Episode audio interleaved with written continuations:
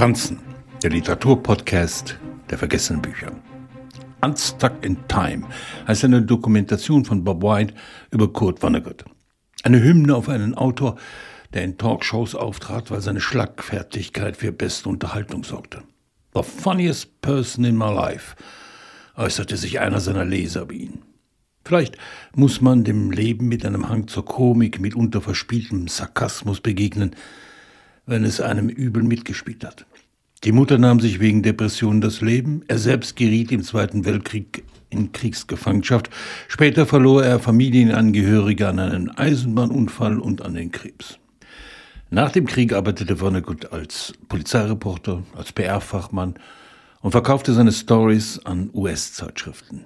In Schlachthof 5 oder der Kinderkreuzzug verarbeitete er seine Zeit als Kriegsgefangener, der die Luftangriffe auf Dresden miterlebte. Bill Pilgrim wird in einem Keller eines ehemaligen Schlachthauses gefangen gehalten.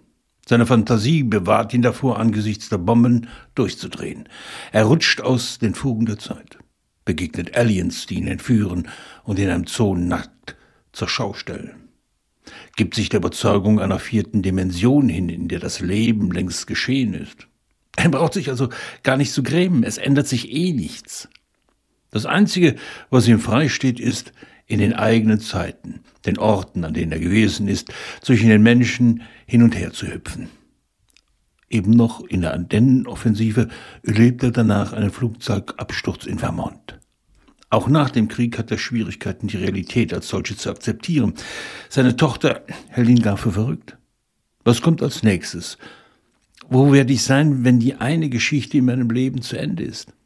Warum soll ich kontinuierlich von Jahr zu Jahr älter werden, wenn ich am Ende eh sterben muss? Wer sich in der Nachfolge eines Mark Twains sah, der konnte sich nur augenzwinkernd ertragen. Vonneguts Werke wurden mitunter von Schulen und Bibliotheken verboten. Er nahm sich die Freiheit, seine Geschichten in drastischen Bildern zu beschreiben, mit einem Hauch Fatalismus angesichts dessen, was Menschen im Vietnamkrieg Menschen antaten.